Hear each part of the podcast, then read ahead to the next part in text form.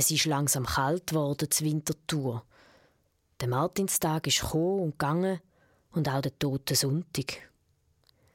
Der Advent ist näher gerückt, aber weihnachtliche Stimmung haben wir also nicht gehabt.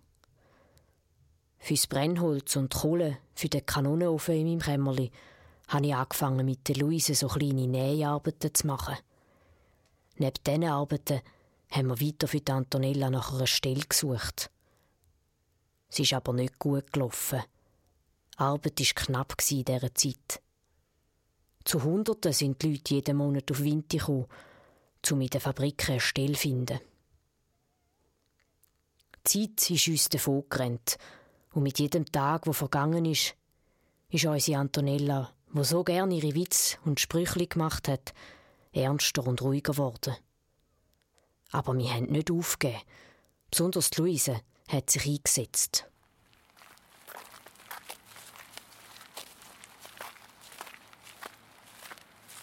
Komm jetzt, lauf klein. Dann schaffen wir heute noch eine. Du musst nicht ätzen. Ich finde am Schluss sowieso nichts. Jetzt red nicht so. Es muss ja nur einmal klappen. Ja, und dann, wenn sie mich dort auch wieder rausschmeißen, beginnt das ganze Spiel wieder von vorne. Also nein, wenn du so einen Stein schreissest, dann findest du sowieso nichts. Jetzt musst du ein bisschen Hoffnung haben. Martha, sag doch du mal etwas. Ja, wenn du es nicht versuchst, dann kannst du nur verlieren. Siehst du jetzt? Sogar unser sauer Mocken da sieht es gleich wie ich. So, da ist schon die nächste Halle.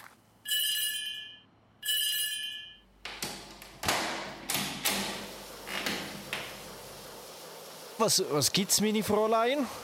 Grüß euch. Wir suchen den Patron. Ja, da haben aber Glück. Das wäre dann ich. Wenn der Stoff für zum Nähen kaufen. Nein, das nicht, aber wir haben noch etwas Besseres für euch. Ich nehme mal an, ihr sucht gäng gute Arbeiterinnen mit Erfahrung im Textilwesen. also, gerade drei aufs Mal würde ich sicher nicht können nehmen. Aber so charmant wie sie redet, könnten sie doch sonst gerade noch als Vertreterin anfangen. es geht eben nicht um uns alle, nur um die Antonella. So? Hm, hat er schon einen recht dunklen Teint. Sprechen du Deutsch? Versteht ihr mich überhaupt? Ich verstehe sehr gut Deutsch. Hm, scheint ja schon ein verstocktes Weib. Äh, was kann sie denn so? Ich kann zum Beispiel gut für mich selber sprechen.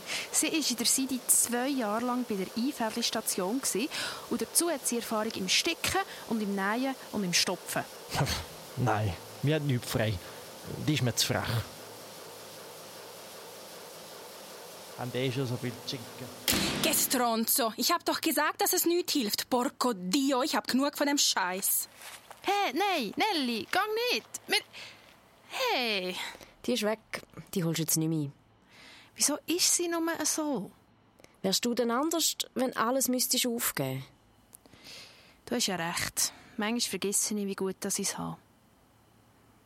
Du, ich muss dir etwas erzählen. Was ist denn?